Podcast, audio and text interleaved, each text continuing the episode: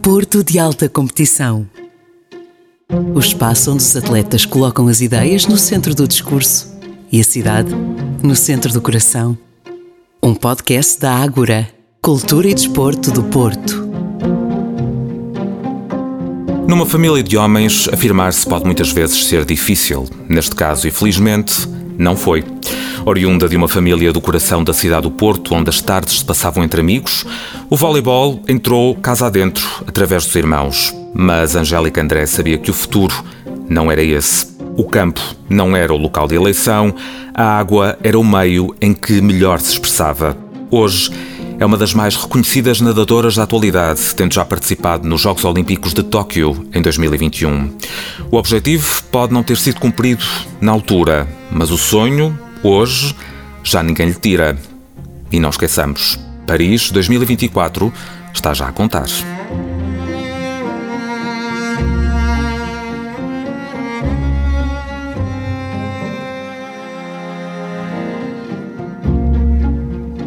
Angélica André, bem-vinda e obrigado por teres aceito o convite.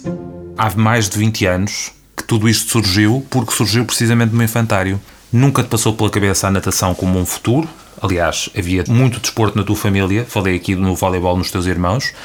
Não sei se era quase uma herança que existia de seguires também o que os irmãos já tinham começado, mas a verdade é que decidiste dar uma espécie de grito de piranga e dizer não, eu não quero uh, jogar com os pés na terra, quero fazer qualquer coisa dentro d'água. Verdade, mas isto tudo, isto tudo começou porque começamos todos até ao mesmo tempo. Uh, nós moramos num bairro social, na altura Fonte da Moura, e a decisão dos meus pais foi um bocado para não estarmos naquele ambiente, termos disciplina, rotinas, podermos ocupar o tempo e também cansaço, não é? Nunca prevendo o que é que poderia acontecer anos mais tarde, mas essa foi a principal razão para que nós ingressássemos no desporto. Até o mais velho começou no futebol, nunca a coisa não correu até muito bem e, eh, e ele depois foi para o voleibol, mas eu escolhi sempre a natação. O que é que aos três anos a água tem de tão especial para ser ali o clique para um futuro que ainda está tão distante, mas que parece já começa a ser desenhado ali? Ah, eu acho que, é assim, nós quando somos pequenos, há aquela coisa da brincadeira, estar com os amigos, os professores também que nos lecionam, estimulam a isso para que nós gostemos da água. 5, 6 anos uh, ainda era muito brincadeira, depois a coisa foi um bocadinho mais a sério uh, no, nos cadetes, uhum. no, no Leixões, em que me viram a nadar e disseram assim: Ah, se calhar tu podias ingressar aqui na competição. E eu, pronto, vamos lá experimentar, pronto. E foi assim que, que, surgiu. E quando surge esse convite, inconscientemente, tu pensas, ok, vou agarrar isto, mas isto já não é a mesma coisa de que ir para ali para dentro e sair e chapinhar e fazer uma brincadeira, já é a sério. E esse a sério, como é que te deixa? Apreensiva? Com algum medo? Com vontade de arriscar? Não, por acaso não, não foi com medo, acho que foi com entusiasmo. Também acho que não temos muita consciência com seis anos o que é, que, o que é natação, competição. Acabamos sempre por levar aquilo um bocado na, na brincadeira, mesmo assim com novos amigos. E uh, acho que foi com esse entusiasmo e aquela coisa de nós estávamos a chapinhar na água, fazíamos umas braçaditas e tal, e alguém olhar para nós e vermos que podemos ter algum potencial, foi isso também acho que nos levou a continuar. Tu tens a ideia de quando é que isto para ti ficou sério? Quando é que tu tomaste consciência e disseste, ei, afinal isto é uma coisa que não é mais a brincar, isto é sério? A partir do momento em que entramos em competição e sentimos aquele nervosismo, já começa a ser a sério. Depois, anos mais tarde, a coisa a sério, virar às competições internacionais, isso é que foi o virar mesmo daquilo que nós chamaríamos a sério, que era competições regionais, uhum. nacionais, e depois quando viramos uh, nadadores internacionais, aí o foco já é outro. Uh, já viramos profissionais, treinamos horas a fio. Right, here we go. Let's go through the lineup for you, one by one. Angelica Andre is for Portugal, 209. We are underway for the 11th 10k race at the World Championships involving the women. Como é que é essa logística tua de conciliar treinos com a escola? É assim, os meus pais nunca me obrigaram a tirar boas notas porque eu também tenho dislexia uhum. e uh, quando era mais nova, dislexia profunda, agora muito melhor que as coisas também nós também desenvolvemos, aprendemos e tudo mais. E, Olha, uh... eu não diria que tinhas dislexia, ainda por cima a falar perfeitamente num podcast como, como este, portanto, e, foi um bom eu... trabalho que foi, foi feito. Sim, sim, também uh, nós ganharmos maturidade e percebermos aquilo onde nós erramos e podemos trabalhar trabalhar nisso, acho que. E mesmo o desporto também nos dá isso, não é? Porque nós treinamos para sermos cada vez melhores e isso transfere-se para a nossa vida pessoal. E então, uh, o que é que eu ia dizer? Que eu já, já me perdi, não é? A conciliação entre ah, a escola e, o, e os Sim, ah, e eu ia dizer, então os meus pais nunca me obrigaram a tirar boas notas. Sim, que fosse educada, que respeitasse os professores, aquilo que, em que me propusesse, me uhum. dedicasse. Eu era aluna de 3, 5 a educação física, porque, porque eu brincava muito na rua, uhum. muito. E, uh, mas era assim, as, as disciplinas de artes era onde eu era melhor aluna, no resto era mais mediana, mas nunca fui dedicada, eu considero que fui dedicada, fiz, fiz sempre tudo, não, não era de, de estudar. E eu gostava mais de estar na, na, na aula e prestar atenção do que estar a ler a matéria. E as pessoas também foram sempre acessíveis. Tive diretores de turma que, que me apoiaram, faziam 45 minutos por semana extra só comigo para trabalhar e poder melhorar também esse fator da, da dislexia e trabalhos de casa e tudo mais. Por isso, acho que houve aqui um equilíbrio. Uhum. Todos os desportistas que passam por aqui, ou com quem nós falamos, falam-nos dessa palavra mágica chamada disciplina. Enfim, todos nós acabamos por ter disciplina de uma forma ou de outra na nossa vida, mas um desportista tem disciplina um, extravasado a sei lá quantas quantidades. A disciplina para ti é uma coisa que tu enraizaste, é uma coisa que te custa ainda hoje. Esta, esta coisa de eu gostava de fazer isto, mas tenho que fazer aquilo. Como é que tu lidas com a disciplina do desporto? Nós estamos naquilo que nós gostamos. Claro que há alturas, por exemplo, festas ou assim, temos que. Vamos às festas, mas temos que dizer assim. Não não pode ser até à meia-noite, mas podemos ir, podemos ir jantar fora, mas até àquela hora. Acho que podemos fazer um bocado de tudo, não com a mesma intensidade que as outras pessoas normais, entre aspas, não é? Fazem, mas poderemos também fazê-lo. Claro que a disciplina acaba por ser importante para tomar essas decisões e saber assim, eu não posso deitar duas vezes à meia-noite porque eu sei que é, dessas duas vezes vou ter treino às seis e meia da manhã uhum.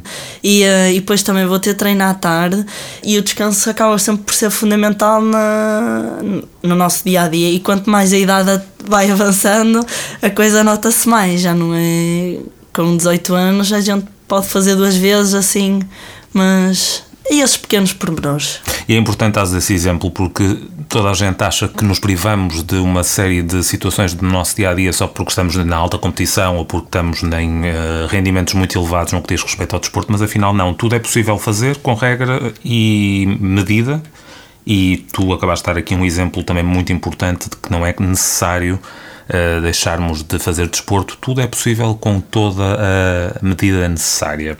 Vamos fazer uma viagem de Leixões, que passa pelo Fluvial e termina no Futebol Clube do Porto, que é onde estás atualmente. Sim. Foram, diria eu, 20 anos? Já faz ideia de quantos anos é que isto já levará esta viagem de. Uh, 25. 25 anos. 24. 24. Como é que foi esta viagem?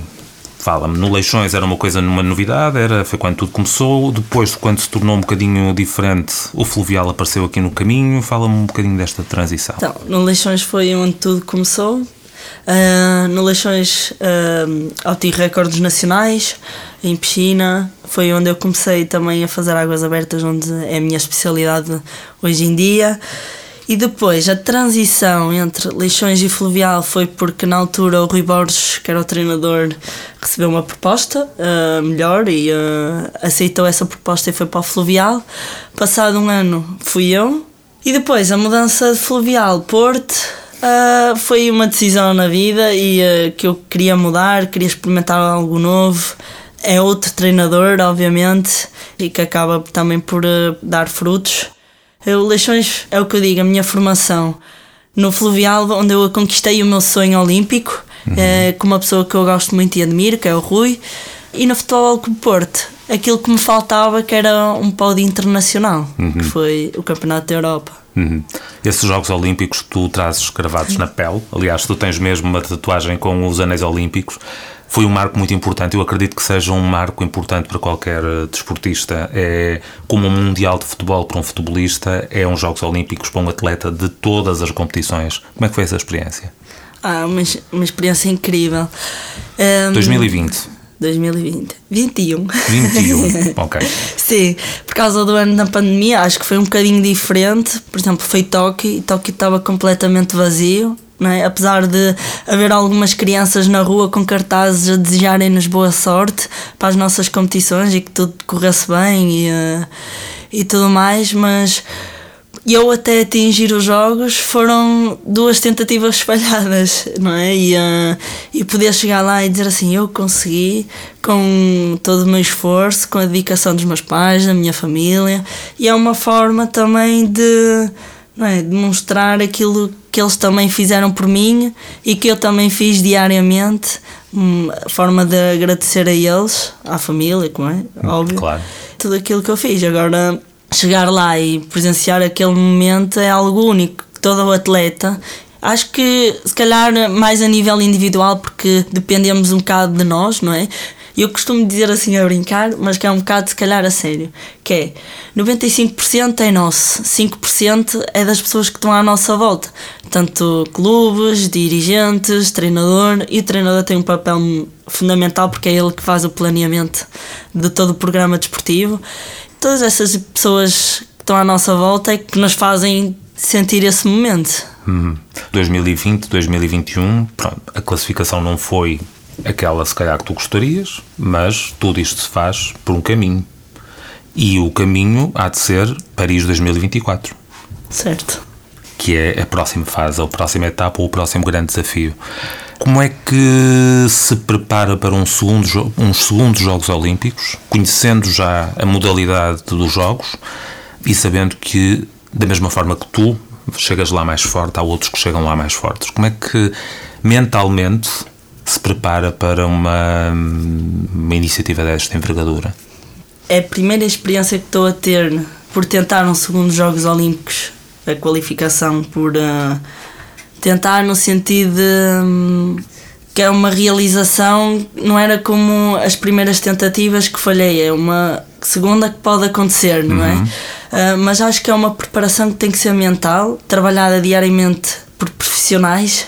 Uh, não pode, acho que um desportista não pode dizer uh, só assim, só sou eu mentalmente. Não, acho que tem que haver um psicólogo por trás do desportista, porque há momentos que né, a gente falha. Falha no sentido não se sente tão forte psicologicamente, não está tão comprometido e às vezes uh, precisamos desse acompanhamento para sermos constantes. Eu fiz 410 treinos a época passada. Desses 410, quase todos foram constantes. Eu não fiz. Posso ter feito para aí uns 5 treinos maus, uns 2 ou 3 excelentes mas todo o resto foi constante, porque esse trabalho diário com o psicólogo faz-nos também fazer isso.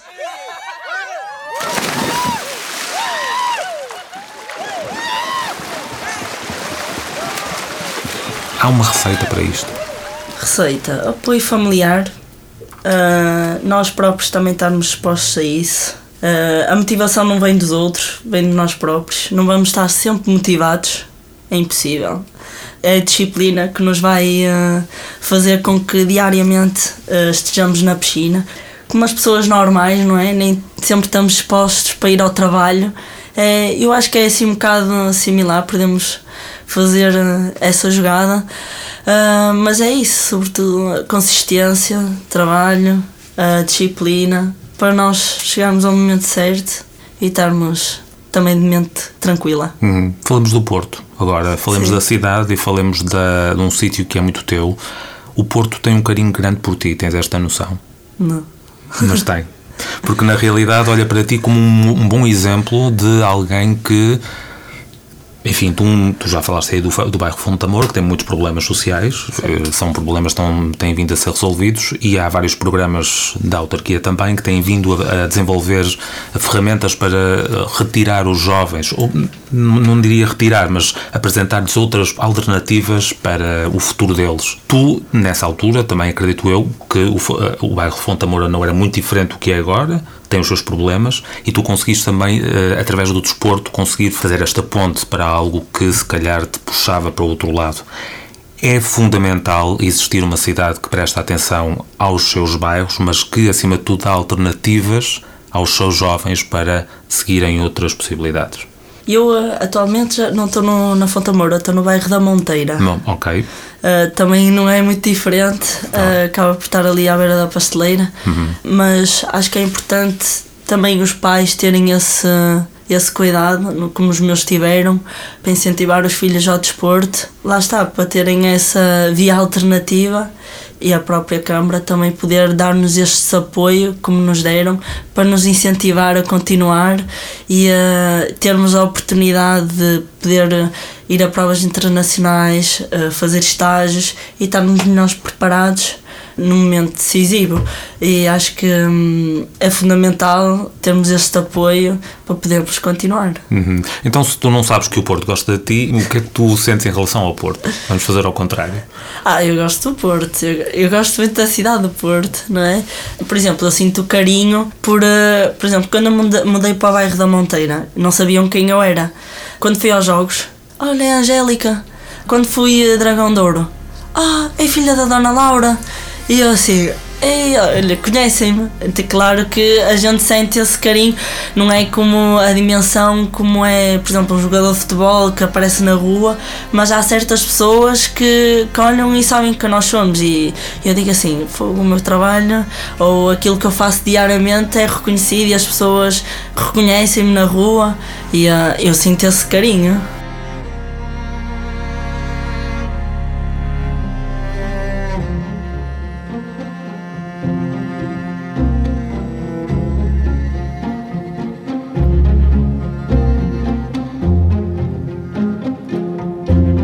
De Alta Competição. Um podcast da Ágora, Cultura e Desporto do Porto.